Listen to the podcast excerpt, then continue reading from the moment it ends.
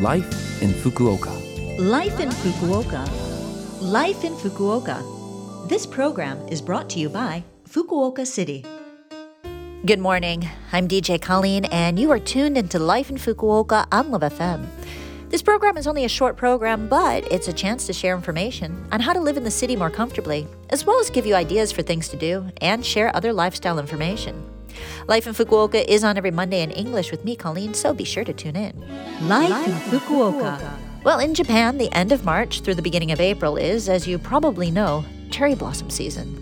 In parks and at schools, along the roads and in people's gardens, there are loads of places to see the cherry blossom trees in bloom. The period in which they bloom is pretty short, usually only about one or two weeks. In saying that, despite the briefness of the season, well, get out there and enjoy those beautiful blossoms. For people who live in Japan, cherry blossom viewing is a traditional and popular event. Friends and family and co-workers all get out during this time to sit under the cherry trees and enjoy that time together, eating, drinking, and taking pictures. Going out to enjoy the cherry blossoms and taking time to see the bloom is really one of those things you have to do in Japan. Fortunately, here in Fukuoka, we have a ton of cherry blossom viewing spots to enjoy. Well, to start with, there's Maizuru Park and Nishikoen Park, probably the two most well known places in the city. However, there are many more to discover and enjoy, and you can find a decent list of them in Fukuoka Now, a free informational magazine and site with information for foreigners in Fukuoka City. They have a special list during the season of several different spots, and you can search for Cherry Blossom Fukuoka Now to find that list, or check the Life in Fukuoka blog for the link to Fukuoka Now's guide. Check it out and make it a day with your family, friends, and partners under the cherry blossoms.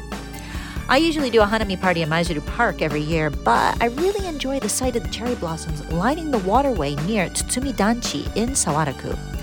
I'm also lucky to have a huge cherry tree in my garden, so I can actually do Hanami at home.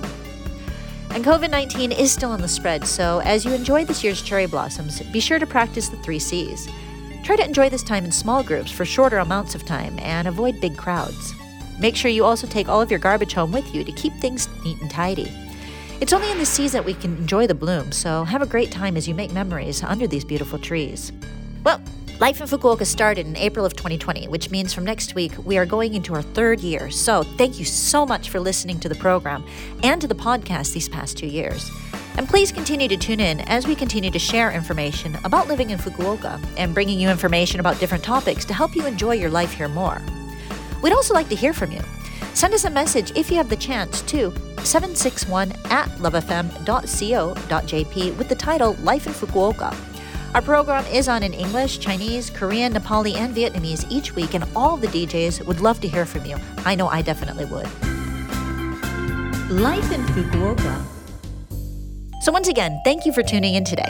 Enjoy your cherry blossom viewing, and if you want to see the link for the Fukuoka Now list, just go to Life in Fukuoka's page on the Love FM website. By visiting that page, you can also listen to the program as a podcast again. Today, I have Cherry Blossom by Alani. It sounds kind of like an old timey song, but it also feels right for the season. I can kind of imagine taking a video, um, it may be black and white or that sepia, uh, just under the cherry trees with my friends and uh, playing the song in the background. Anyway, enjoy your Hanamis and cherry blossom viewing, and I will speak to you again next week.